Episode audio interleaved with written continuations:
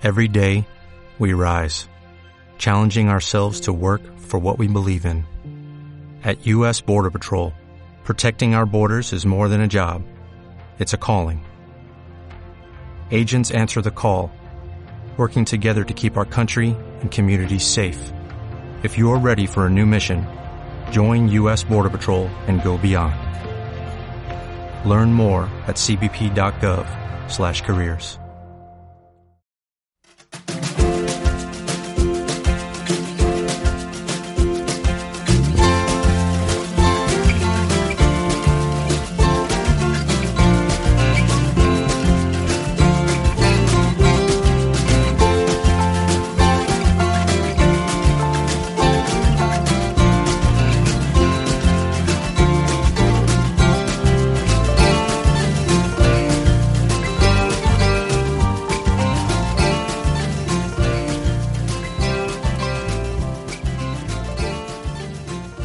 Bienvenidos a Aprendiendo GTD.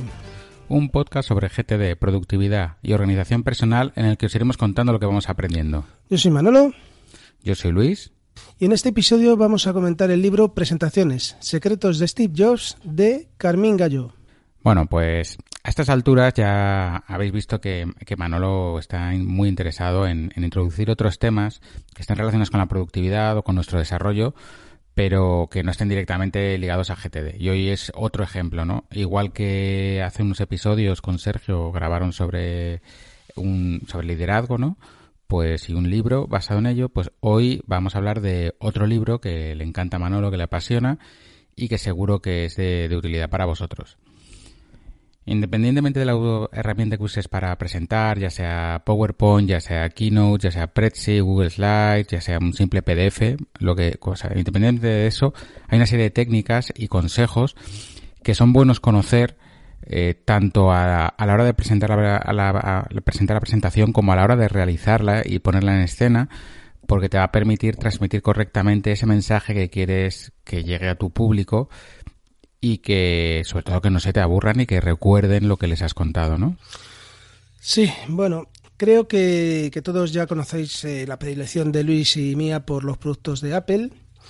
Eh, bueno, sabéis que estamos en el grupo de usuarios de Mac de la Comunidad de Madrid, eh, pero bueno, te gusten más o menos este tipo de productos, pues hay que reconocer que Steve Jobs hacía unas keynotes, que es como llamaban a sus presentaciones, y, de hecho se llama así uno de los programas que utilizan para, para hacer esas presentaciones. Eh, y que tenían una calidad excepcional y que marcaron una forma de presentar eh, productos eh, que luego pues han sido copiadas por infinidad de ponentes. Vale. Sobre el libro que, que vamos a comentar, que os recuerdo que es Presentaciones, Secretos de Steve Jobs, de Carmín Gallo. Pues bueno, comentaros que, que lo, yo lo he estado, yo no me lo he leído y he estado buscando cómo hacerme con él y es bastante difícil de encontrar. Está agotado físicamente en varias librerías a las que he ido he ido a cierto proveedor eh, de libros muy conocido de Internet que quiere permanecer en anonimato, o sea, vamos a llamarlo así de casualidad Amazon, y, y nada, en español está agotado. Y sí que en inglés sí que es verdad, sí que está, ¿vale? En inglés lo tenéis tanto en formato Kindle como audiolibro, como eh, envío en formato tapa blanda, o sea que el que se atreva a leerlo en inglés tiene esa opción, pero en español es bastante difícil de conseguir. Sí, eso, eso es verdad, Luis. Es un libro de la editorial McGrahan Hill eh, que lo escribió eh, un tal Carmen Gallo, que he visto que es un autor estadounidense. Y bueno, pues eh, el libro que, está en español es lo que llamaríamos una traducción de español latino, ¿no? Puede haber algún giro gramatical o alguna expresión que nos resulten, bueno, pues raras o poco conocidas. no obstante, bueno, pues yo creo que es una lectura muy recomendable, sobre todo si tienes que hacer presentaciones de vez en cuando y bueno, luego ah, como curiosidad yo también he estado echando un vistazo y he visto que hay gente que, tiene que ofrece ejemplares de estos de segunda mano pero unos precios desorbitados, o sea, de más de 400 euros, o sea, una, una locura. Pero bueno, eh, por eso mismo, pues como si no podéis conseguir el libro, pues prestarnos atención. Que bueno, eso nunca, nunca está de más, ¿no? Ya sea consigas el libro o no. Vamos a empezar con el libro. Y el libro básicamente lo que nos habla es de cosas que tenemos que tener en cuenta para realizar una buena presentación y que nuestro mensaje, producto, teoría, exposición, ¿no? llegue correctamente al público, impacte en su subconsciente y deje huella.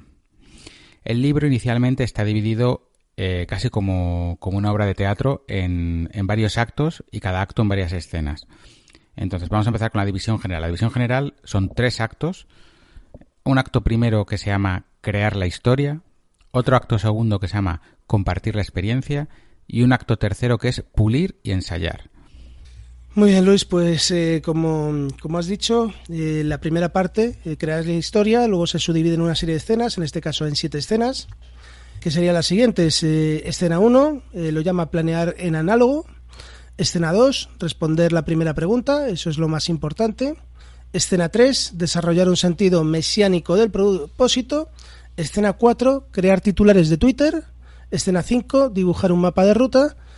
Escena 6, presentar al antagonista. Y escena 7, desvelar al héroe conquistador. Bueno, y vamos a ir analizando escena por escena. No os preocupéis con estos nombres porque en el post que acompaña como siempre al audio los tenéis totalmente desglosados, ¿vale? O sea que, que no os vais a perder, lo podéis usar como índice. Vamos con la primera escena, que es plantear en análogo, ¿vale? Aquí lo que hace hincapié es en la necesidad que hay que planificar en todo detalle la presentación que vamos a transmitir.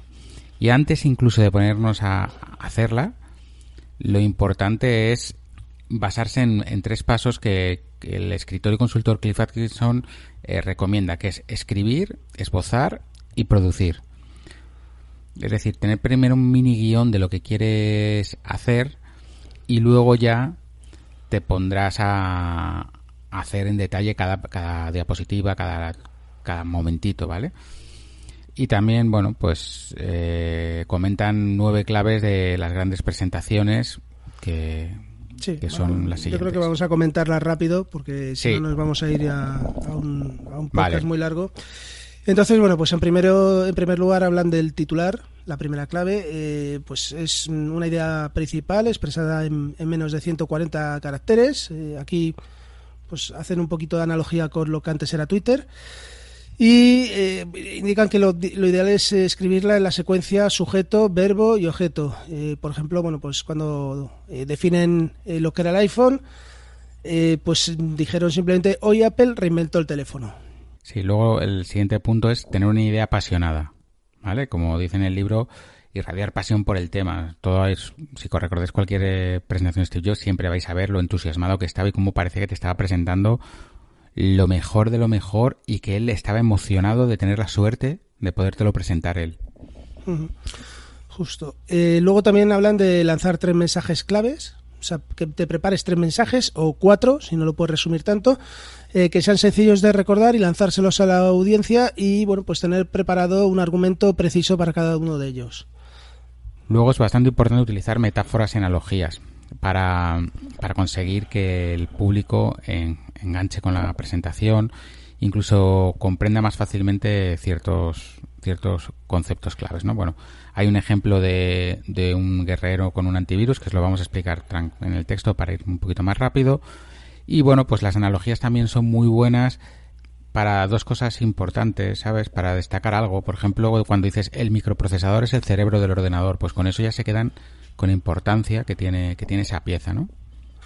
Eh, también hablan pues de hacer demostraciones, ¿no? Steve siempre llevaba a cabo alguna demostración de, de algún aspecto del producto o del software en todas las keynotes. Y bueno, pues te permite, claro, eh, conectar con el auditorio y presentarle las bondades del producto, ¿no? Sobre todo las, las partes principales. Y luego la otra, otro punto son los socios, ¿no? Muchas presentaciones de Apple veréis que llevan a los socios eh, de la empresa a hablar del producto o cómo lo usan. Vamos, de hecho, a mí no me extrañaría que para la próxima llamen a Manolo para que haga una demostración de, OmniFocus allí en, en, directo. Bueno, llamarían supongo que al CEO de OmniFocus, pero bueno. Eh, luego también eh, hablan de, de testimonios de, y recomendaciones de los clientes. Igual que invitas a los socios, pues invitar a, clientes clientes satisfechos, lógicamente se entiende, ¿no? Y bueno, pues eh, de alguna forma también haces que, el que esté viendo la presentación no piensa que, va a ser el primero en experimentar con un producto que no sabe cómo va a funcionar, ¿no? Te da más, más tranquilidad a la hora de, adquirirlo. Bueno, me, he adelantado. Aquí es donde llaman a Manolo, no en el punto anterior. ¿vale? Bueno, luego también el uso de videoclips, porque permite, permite mostrar vídeos, o sea, presentaciones controladas por ti con una gran factura y que te, te permiten momentos impactantes. Esto, bueno, son súper conocidos los, los vídeos de las presentaciones de, de, Apple, lo cuidados que están. Y encima, Manolo y yo que seguimos mucho las, las keynotes, eh, se ha notado mucho, por lo menos yo lo he notado en estos años de pandemia que son grabadas, que es que casi toda la presentación es un videoclip en sí mismo. Pero bueno, siempre está bien no solo depender, está bien lo que decimos de los testimonios, está bien de los socios, pero también si se incorporan videoclips controlados por ti, muy bien hechos, eso ayuda mucho a, entender el mensaje. Luego aquí hablan de lo que denominan el rotafolio, los apoyos, eh, mostrar y contar. Eh, bueno, aquí lo que destacan es que existen tres tipos de aprendices, los que son visuales, que seríamos aquí la mayoría de las personas que caben en esta categoría, los auditivos, eh, que serían simplemente oyentes, y los kinestésicos, eh, que son personas que quieren tocar y sentir el producto, ¿no? Eh, bueno, pues indican que en alguna presentación pues puede ser interesante que puedas llevar algún soporte para la audiencia, algo que puedan tocar, etcétera. Yo creo que, que si han contado alguna vez, pues la gente que ha ido a las presentaciones de, de Apple, que después de terminar la, la presentación les dejan los productos para que puedan estar un rato mirándolos, etcétera, ¿no? Sí. Bueno, eso lo hacen casi todas. Yo no, yo por ejemplo, no está, sí que he visto muchas de Apple, pero físicamente, físicamente, he estado en, en Berlín, en la presentación del Samsung Galaxy Note 3, creo que fue, que me invitó Samsung. Y también el rollo es muy parecido. Salía de CEO, unos vídeos con una pantalla curva increíbles. Eh, y, luego al final salíamos y estaba una carpa donde pudimos probar todos los productos que nos acaban de presentar. Bueno, Manolo, tú tienes algo que comentar de este primer acto porque eh, yo lo que me llevo es que, bueno, está hablando de un tipo de presentaciones de grandes productos con muchos medios, pero bueno, yo creo que no es, es importante quedarse con la idea general y muchas veces pues no vas a poder traer socios, no vas a poder traer testimonios, no vas a poder tener grandes vídeos, pero bueno, todo lo que puedas aplicar con un sentido es, es bienvenido y para mí lo que es básico es no ponerte como loco a hacer diapositivas, sino pararte, decir más o menos voy a contar esto, una primera parte de esta parte, otra parte de esta parte, otra parte de esta parte, luego esbozarlas, una cosa que yo hago es esbozar las presentaciones, las, las diapositivas, es decir, me las pongo todas las que quiero poner, las pongo como muy básicas y ahí tengo una presentación hecha. Y a partir de ahí ya las voy puliendo. Sí, yo me quedo con eso. Creo que es fundamental la presentación, o sea, la preparación de, la, de, lo que vas a contar. Eh, antes de empezar con diapositivas, antes de liarte, pues eh, tener claro el guion, cómo lo quieres hacer y qué es lo que le quieres transmitir a la gente. Bueno, pues vamos a pasar a la siguiente escena. La escena 2 del acto 1, que es responder la primera pregunta, que es siempre lo más importante. ¿Vale? La pregunta que debemos hacernos no es ni más ni menos que ¿por qué debería interesarme? Pero pensando como nuestro oyente. ¿Vale? Es decir, él, cuando tú vas a contarles algo, están allí. En principio el título les ha gustado, pero están diciendo, ¿por qué me interesa lo que tú me estás contando? Entonces necesitas saber, no es cuestión de decir lo, alto, rubio y guapo que es tu producto, sino de qué utilidad le puede ser, por qué es mejor que otros, qué, qué, le puede dar para, para, que, para que se decida y para que realmente lo necesite y le guste. Y entonces, bueno, que, que son una serie de consejos los que dan un poco de cajón, ¿no? Que como dar mensajes cortos, claros, repetitivos y repetidos varias veces, evitar clichés, evitar tecnicismos. Bueno, esto no sé si necesita mucho debate porque es mm, aquí, aquí lo que dicen en el libro hay un momento que, dicen que, Steve Jobs no, no, vende productos, sino que vende experiencias. Es un poco situar al producto en ese, en ese tema, lo que va a hacer por ti. Claro. Eso, eso hago yo también en el trabajo. Eh, luego la escena 3 eh, sería desarrollar un sentido mesiánico del propósito, ¿no? Aquí, bueno, hablan de... Mm, bueno, Steve Jobs, que como antes decías, es casi un mesías, ¿no? Cuando te está hablando de algo, está muy contento de, presentarte este producto y de y la suerte que ha tenido de estar ahí, etcétera, ¿no? Eh, aquí hablan de lo que llaman el, campo de distorsión de la realidad que, ejercía Steve Jobs a su alrededor, ¿no? Eh, aquí hablan de, una de las anécdotas más famosas que existen en el mundo empresarial. ¿no? En el año 1983, Steve Jobs estaba queriendo fichar al presidente de PepsiCo, a John Scully, o Scully, y bueno, pues lo quería llevar como presidente para Apple, ¿no? Scully pues le estaba diciendo a Jobs que todo esto era muy bonito, que le encantaba lo que estaban haciendo con Apple, pero que él no podía trabajar allí, ¿no? principalmente, bueno, pues tenía un problema que era, o varios problemas. Uno era que tenía que mudar a toda su familia a la costa oeste y además que iba a cobrar menos que en PepsiCo, con lo cual no tenía mucho sentido que cambiara de empresa. Steve Jobs en este momento hace una pausa, supongo que será una pausa dramática, bajo la vista, y cuando la levantó, pues le dijo la frase esta famosa de eh, ¿quieres gastar el resto de tu vida vendiendo agua azucarada o quieres una oportunidad de cambiar el mundo? Steve Jobs en ese momento eh, le ha cambiado eh, la percepción de la realidad a Scully, ¿no? Y se decide a trabajar para Apple es lo mismo, es una pasión por una idea, es una actitud pues casi de, mesías, ¿no? De predicador eh, que convence al resto de las personas. Eh, luego, bueno, pues habla de muchas, muchas campañas de éxito. A mí me, me, parece realmente interesante la de Piensa Diferente, ¿no? Que fue una campaña que cambió un poco todo, todo el panorama de Apple. Sí, bueno, sí, la verdad es que, que la anécdota de este hombre, de la bebida y de Pepsi y tal, eh, yo creo que detalla, detalla esto a la perfección y luego un poco alguien que conozca las extravagancias y la forma de ser de Steve Jobs, pues ve, ve que acompaña, ¿no? Bueno, la escena 4 habla de crear titulares de Twitter. Volviendo al antiguo Twitter que eran 140 caracteres, ¿no?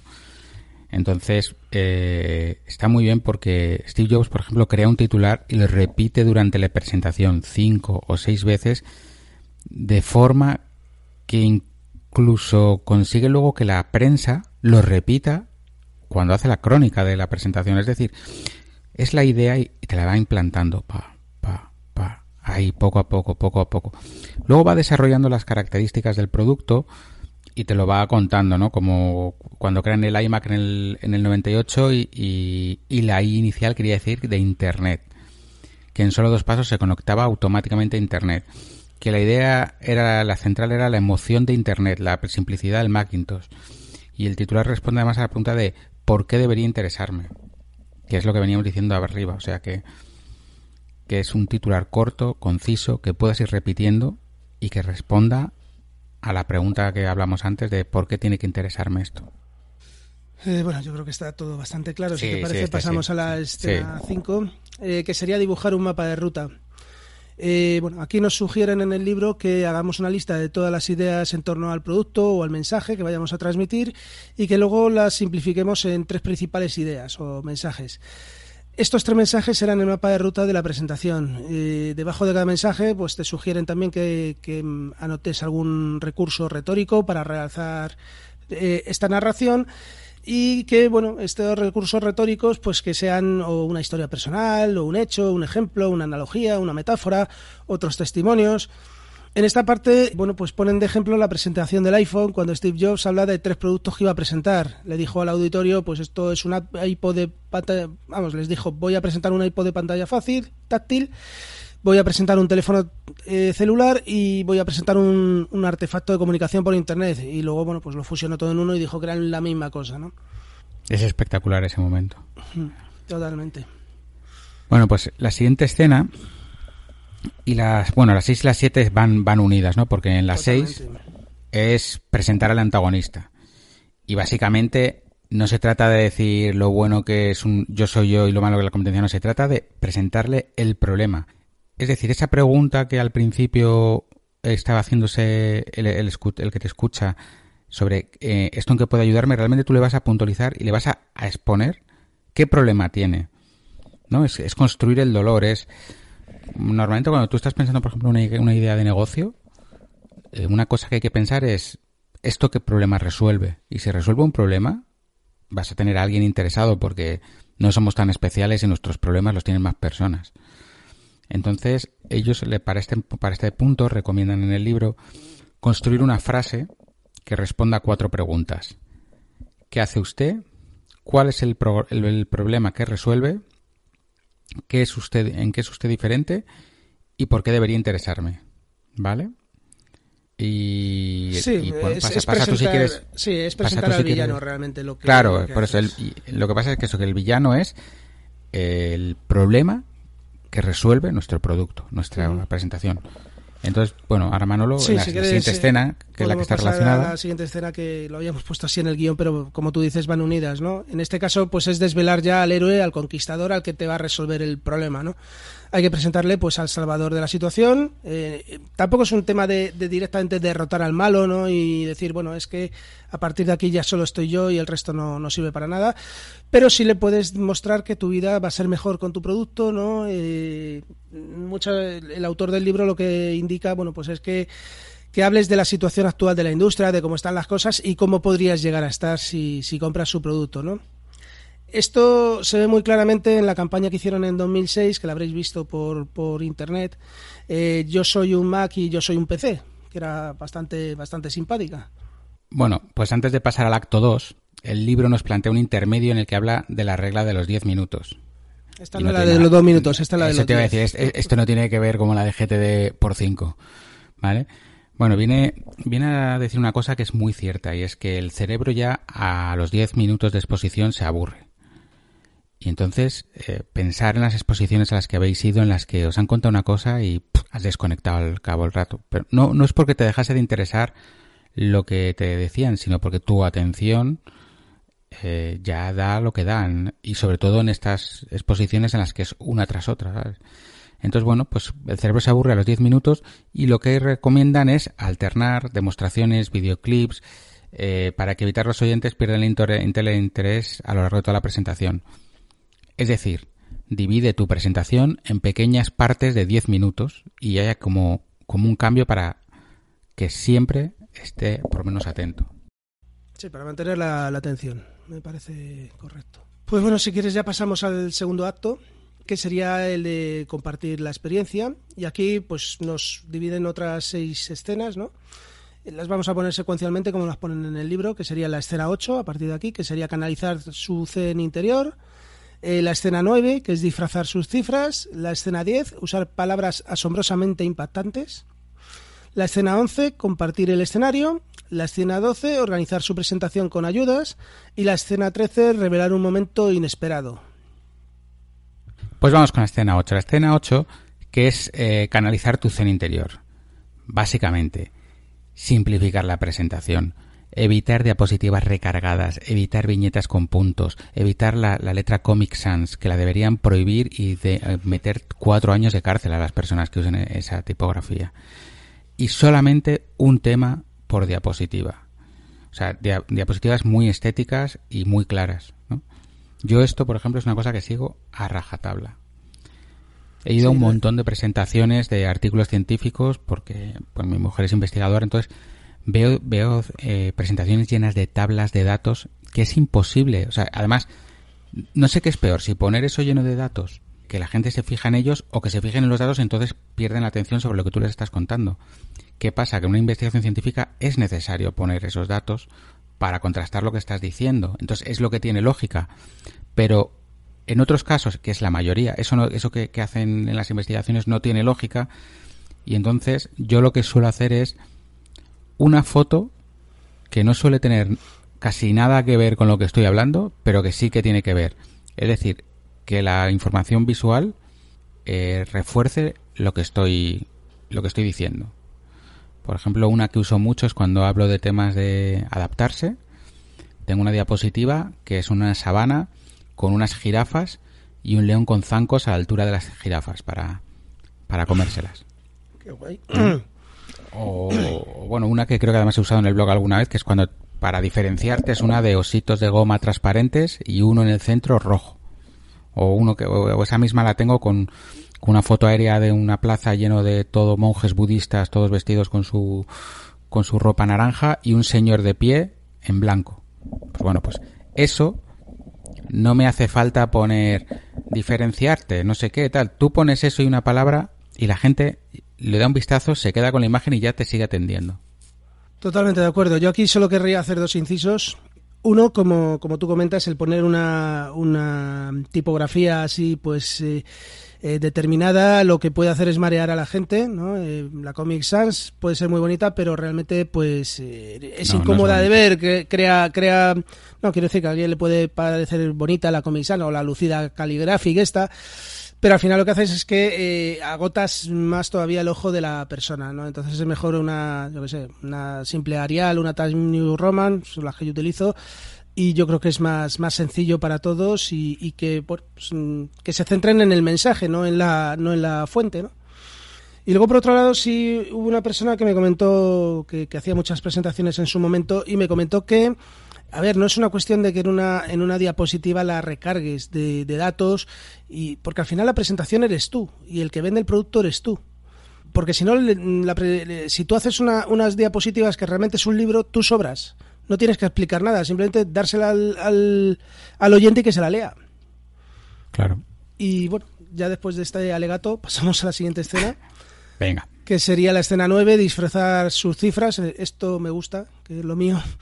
Entonces, eh, bueno, aquí el libro en esta parte mm, empieza con una frase textual de Steve Jobs, la voy a leer. Simplemente es, hemos vendido 4 millones de iPhones a la fecha. Si divide 4 millones entre 200 días, eso es 20.000 iPhones cada día en promedio. ¿Qué quiere decir? Pues que tienes que mostrar las cifras como, y eso lo hace todo el mundo, ¿no? Como, como te interesen que, queden, ¿no? Si tú quieres impactar, pues eso, el número de productos que estás vendiendo a diario, o bueno, hacer alguna analogía de este estilo, pero también sin, sin abrumar con datos excesivos. Eh, yo recuerdo que en mi empresa, pues había, había un, un directivo que cada vez que nos daba eh, trimestralmente las cifras, era un chorreo de cifras de, negocio, entonces pues lo que tú dices, enseguida desconectábamos, ¿no? Estaría muy bien, pero vamos, es totalmente innecesario. Claro, es mucho mejor dar, o sea, en una presentación, por ejemplo, de las que tú haces que tienen muchas cifras, sí que tiene sentido una diapositiva con, con un cuadro de mando de cifras, pero ya tú le has una documentación con todo detallado a lo mejor hay que centrarse en los highlights importantes y transformarlos a, cosas que entendamos, ¿no? A lo mejor a alguien le hablas de que has ganado un millón de euros, factura un millón de euros en un año y le parece mucho, pero si se lo transformas a lo mejor al mes, dice, ahí va, pues lo compara con su salario y dice, eso es mucho dinero, O yo qué sé, o, bueno, sí, eso, eso básicamente, transformar las cosas a, a algo en lo que el, tu oyente esté acostumbrado, porque a lo mejor si estás hablando con una cuenta de resultados de una empresa y, los que están ahí están esperando, no se lo puedes poner eh, mensualmente ni diario, tiene que ser anual, que es como esperan ver ese resultado. ¿Vale? Eso es, adaptar, los, resultados al mensaje que quieres dar, claro. Bueno, pues vamos con la escena 10, que es usar palabras asombrosamente impactantes. ¿Vale? Y es lo mismo, evitamos tecnicismos, eliminamos lenguaje redundante, eliminamos los clichés pero todo con presentado con entusiasmo, con superlativos, con adjetivos, descritos. Varios de estos ejemplos son frases que ha utilizado Steve Jobs, por ejemplo, con la evolución del iPhone y las redes 3G. En vez de ponerse a hablar de tecnicismos, de megabytes, si os fijáis, en las presentaciones del iPhone jamás se dice cuánta RAM tiene, qué procesador tiene. Lo que dicen es siempre, esto es sorprendentemente impactante, esto es cuatro veces más rápido que el anterior. Nosotros pusimos los botones en la pantalla para que luciera mucho mejor y usted querrá acariciarlo, ¿sabes? O sea, cosas, cosas, pues eso, que, que al final te quedas con ese mensaje y no, no con que tienes tanto de procesador o tanto de memoria. Que luego hay unas, unas especificaciones para ello, vamos, o sea que no es mm. que se puede consultar más adelante. Eh, luego la escena 11 eh, sería compartir el escenario. Bueno, pues este punto yo creo que no necesita más explicación, ya lo hemos dicho antes. Jobs invita a clientes al escenario, normalmente a través de vídeos. Eh, ¿Por qué a través de vídeos? Porque de esa forma mm, puedes editarlos y poner los dos o tres mensajes claves que quieres que dé, tu cliente al resto de, oyentes. puedes poner al personal de otras compañías que han estado probando su producto, como al CEO de, Omnigroup. Eh, para respaldar la calidad del producto y bueno, pues generar confianza en, los futuros compradores, ¿no? Claro. Luego la escena 12, eh, bueno, la, estoy haciendo muy seguida porque es que, es que, estos son temas que se han comentado. La escena 12 es organizar tu presentación con apoyos, ¿no? Te explica cómo hacer una demostración del producto y darle al público tanto algo visual como auditivo y kinestésico es lo que más te puede ayudar, ¿no? Hay que tener cuidado porque hay una, por ejemplo, una presentación de un, de un iPhone en la que Steve Jobs tuvo que seguir punto por punto la demostración para que el prototipo no se bloquease. Porque muchas no, no, era como ahora que nos enseñan el iPhone y te dicen y, mañana lo tenéis a la venta, no, no, al, al, final esto, los primeros iPhone, lo que enseñaban eran prototipos que todavía se comercializarían más adelante. Luego la escena 13, que dice revelar un momento inesperado. Bueno, pues aquí nos vuelven a poner de ejemplo el anuncio del iPhone, ¿no? Cuando Steve está hablando de lo que parece que van a ser tres productos y de pronto se funden en uno solo, ¿no? Eh, es darle un giro dramático a, la, a la situación, ¿no? hablan pues que este momento culminante eh, lo tienes que preparar eh, incluso como si fuera una película. Aquí hablan del final del sexto sentido que no lo voy a comentar por si hago algún spoiler a algún oyente. Y bueno pues ensayar lo suficiente para que ese momento mágico te salga bien no que no lo estropees que quede natural. Claro que no la cagues vamos. Eso es. Bueno pues después de este acto eh, viene un nuevo intermedio donde nos hablan sobre Phil Schiller otro otro directivo de, Apple y que bueno fue cuando se hizo cargo de la presentación de la Macworld de 2009 cómo aplicó todas y cada una de estas técnicas. Esta parte nos la saltamos porque es volver a repetir todo lo que os estamos contando, ¿vale? Desde otro punto de vista. Eso es. Y bueno, pues pasaríamos ya al tercer acto, el de pulir y ensayar y nos encontramos de otras últimas, bueno, las, las últimas cinco escenas, ¿no? La escena 14, que sería dominar con su presencia el escenario. La escena 15, que es hacerlo ver fácil. La escena 16, usar el vestuario apropiado. La escena 17, votar el guion. Jobs habla a la audiencia, no a las diapositivas. Y escena 18, divertirse.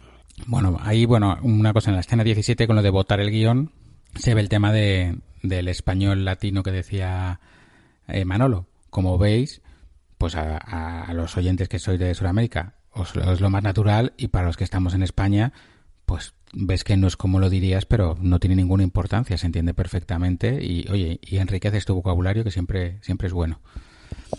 Vamos con la escena 14. Dominar con su presencia el escenario.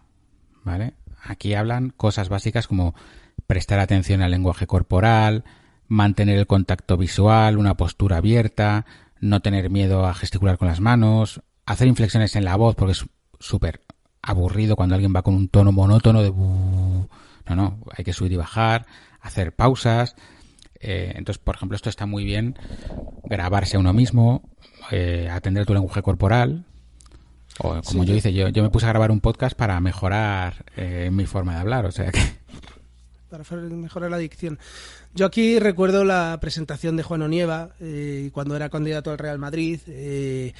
Entonces eh, fue un hombre que desde el principio le visteis que tenía un lenguaje corporal nefasto, estaba todo el rato dándose golpecitos en una pierna con, una mano nerviosa, ¿no?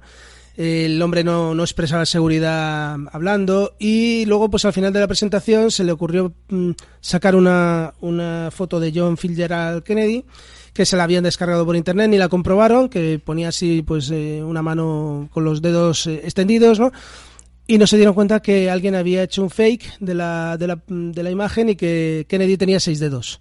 O sea, fue un desastre. De hecho, eh, después de esa presentación retiró su candidatura al Real Madrid. Se lo puso muy fácil a Florentino Pérez. Ah, yo tengo una anécdota personal. Eh, durante muchos años he organizado un, festival de cortometrajes en, Madrid. Y bueno, pues un año me tocó, también estaba en una asociación donde grabamos cortos y los presentábamos. Y un año, pues me tocó presentar a mí. Entonces, el problema es que la presentación era un atril. No, no, es un, la gente que organiza presentaciones es muy importante que el atril tenga algo por delante. Primero, porque puedes poner un mensaje y segundo, porque eso tapa las piernas del que, del que presenta y le da más, más, más, más tranquilidad. El caso es que entre que yo era la primera vez que salía en público, que me encontré a 300 personas delante de un foco que me daba en la cara, que un compañero había estado todo el rato y no puedes decir esto y no puedes decir aquello. Mira, yo salí como un flan, me temblaba una pierna, se me trababa la lengua, hasta que al final ya en la segunda parte dije, a tomar por saco, voy a ser yo y fuera, y quedó mucho mejor. Tampoco quedó una maravilla, pero quedó mejor. Al año siguiente hay que decir que me volví a apuntar a presentar y esta vez no hice caso a nadie, me lo preparé como a mí me dio la gana y salió muy bien, o sea que, que todo se aprende. Bueno, como veis, Luis es un tío muy polifacético y que cultiva un montón yo, hago de, todo. muy bien. Eh, la escena 15 sería hacerlo ver fácil. Eh, bueno, pues esto es eh, practicar y practicar y practicar. revisar cada diapositiva, cada demostración, cada mensaje principal. grabarnos en vídeo, como han dicho antes, revisarlo, buscarte las muletillas que puedes tener, en tanto, bueno, pues em, digamos de gestos que, que resulten extraños o verbales. Aquí en el podcast pues somos mucho decir em, esto em, y tal, bueno, pues todas esas cosas intentar evitarlas, ¿no? prepararte para preguntas difíciles que te pueda hacer la audiencia, ¿no? Y bueno, pues en definitiva no dejar nada a la improvisación. Yo aquí recuerdo eh, cuando ah, en un programa de televisión que mm, iban candidatos eh, a la presidencia del gobierno de España, pues eh, llegó José Luis Rodríguez Zapatero y de pronto un señor le preguntó si sabía cuánto costaba un café y no supo responder. A ver, yo esta parte, lo de practicar, practicar lo entiendo muy bien, pero y revisar cada diapositiva, pero yo tengo que decir que no va conmigo. A mí yo improviso casi siempre. Es verdad que llevo un guion básico de lo que tengo que decir. De hecho, he llegado a coger el AVE a las 9 de la mañana para ir a Sevilla a dar una charla al mediodía y prepararme la presentación entera de cero en el AVE. Y lo que me diese tiempo. Eso es profesionalidad, y el resto son tonterías. Bueno, como ha prescrito se puede contar, no pasa nada. No, no todos tienen el coco que tienes tú, Luis. No, no, no, pero no es eso, no, no, es eso, es porque yo sé que si voy muy encorsetado me salen malas cosas. No, lógicamente, también depende de lo que estés presentando. O sea, no es lo mismo una presentación de Apple que van a presentar un producto y tiene que estar todo medido que a lo mejor, bueno, pues una presentación en la que tienes que ser más natural y, bueno, incluso tirar de tu propia experiencia, ¿no? Claro, mis presentaciones se basan casi siempre en transmitirme un mensaje mío, personal, una experiencia no datos, no, no cosas así que no se me pueden escapar. Pero bueno, vamos con la siguiente, que es la escena 16, que es usar el vestuario apropiado. Y esto es un tema muy peliagudo, ¿no? El libro indica que te vistas como el líder que quieres ser. Y por ejemplo, Steve Jobs, cuando era menos conocido y buscaba inversores, se vestía con un buen traje y luego, dependiendo de la cultura de la auditoría a que se dirigía, pues podía a lo mejor ir con unas zapatillas, con un jersey de cuello vuelto y unos vaqueros. Pero sí que el autor dice que, si quieres ser vestir de rebelde, que al menos que sea de rebelde adinerado. Es decir, que hay que tener una buena presencia y, transmitir que, te va bien. ¿Vale? Bueno, eh, aquí la, escena 17, la que decíamos votar el guion. Eh, Jobs habla de, a la audiencia y no a las diapositivas, ¿no? Aquí, bueno, pues hacen eh, una comparativa entre un actor y, la presentación que estaríamos haciendo, ¿no? Eh, no nos imaginamos que llegue un actor a, una, bueno, pues a una obra de teatro o a una película y tenga el guion en la mano y lo esté leyendo allí mismo, ¿no? Eh, bueno, pues del mismo modo no debemos leer nuestras notas en las presentaciones y si no hay más remedio, pues bueno, pues utilizar las, las herramientas que estos programas nos, nos ofrecen para mantenerlas ocultas, ¿no? Sabes que puedes llevar a lo mejor las notas de la presentación en un teléfono o, bueno, que pueden aparecer en la pantalla del ordenador ocultas al resto de la audiencia. Y, bueno, pues eh, vuelven a hablar otra vez de lo que tú decías antes, de imágenes que ayuden en el desarrollo de la presentación, etcétera, ¿no? Bueno, y por último es divertirse. Si tú te estás divirtiendo con la presentación, esto lo notan tus oyentes. Y si surge algún problema, pues no nos centramos en esa, es sonriamos y seguimos adelante. esto es como cuando hablas con alguien por teléfono y tú estás sonriendo, es que eso se transmite en la llamada. Y, si no lo has probado nunca, probadlo, en serio. Yo para mí, eh, una de las mejores situaciones que he vivido de esto es, eh, estábamos en una charla en la Escuela de Arquitectura de Madrid y Federico Soriano, que a día de hoy es es, creo que es el director del departamento de proyectos o de la escuela, no, no lo sé cómo, está, pero, vamos, en ese momento era un profesor y estaba dando una charla. Es un hombre muy, muy creativo y tal. Total, que estaba en la charla y a mitad de la charla se, se nota, se mete el tipo sonido de acoplamiento del micro que hace uh, y el tío no se le ocurre otra cosa que ponerse así como, como si fuese un director de orquesta, iba siguiendo el sonido. Hubo gente que se planteó que, aquello era parte de la presentación, porque como él es tan extravagante y así, y siguió el hilo de lo que estaba pasando, y luego no, hablando con él era no, dice yo no sabía qué hacer y pues me puse a hacer eso y la gente, pues ya está, ¿no? Sí, o sea, puede haber un fallo aunque lo tengas todo preparado, pero bueno, eh, el tema es seguir y bueno, pues oye, no, no pasa nada. Tienes que seguir dando tu mensaje, ¿no? Y, mejor tomarlo con humor que, que empezar a, a, pensar de forma negativa, ¿no? Que seguro te va a salir mucho peor. Bueno, pues hasta aquí hemos llegado al final del comentario del libro. Entonces ahora tú, Manolo, ¿Tú añadirías algo o, aplicas estas cosas o, no haces presentaciones y entonces tampoco te, preocupa? Yo hace mucho tiempo que no hago presentaciones ya. Pero vamos, yo cuando empecé con las presentaciones eh, precisamente me compré el libro para eso, para intentar mejorarlas, ¿no? Y yo me quedaba mucho con, bueno, aparte de lo que hemos dicho antes, de prepararla antes de meterte con las diapositivas, ¿no? De tener claro lo que quieres. Eh, siempre también eh, el intentar mostrar lo que es al villano y al héroe. O sea, el decir, bueno, voy a contaros primero qué problema tenemos y luego cómo lo vamos a resolver. Claro. Yo la verdad es que sí que hay muchas cosas que uso, pero yo, yo ya os he dicho, mis presentaciones son muy minimalistas. Suele ser una foto con, un, con una frase por cada idea que voy contando y para mí lo de divertirme va unido a la va unido a la, a la improvisación y va unido a, a tener un guion tal pero no sentirme muy encorsetado porque si no me encuentro muy incómodo y sobre todo algo de humor por medio o, por antes o sabes yo siempre siempre un chascarrillo ayuda.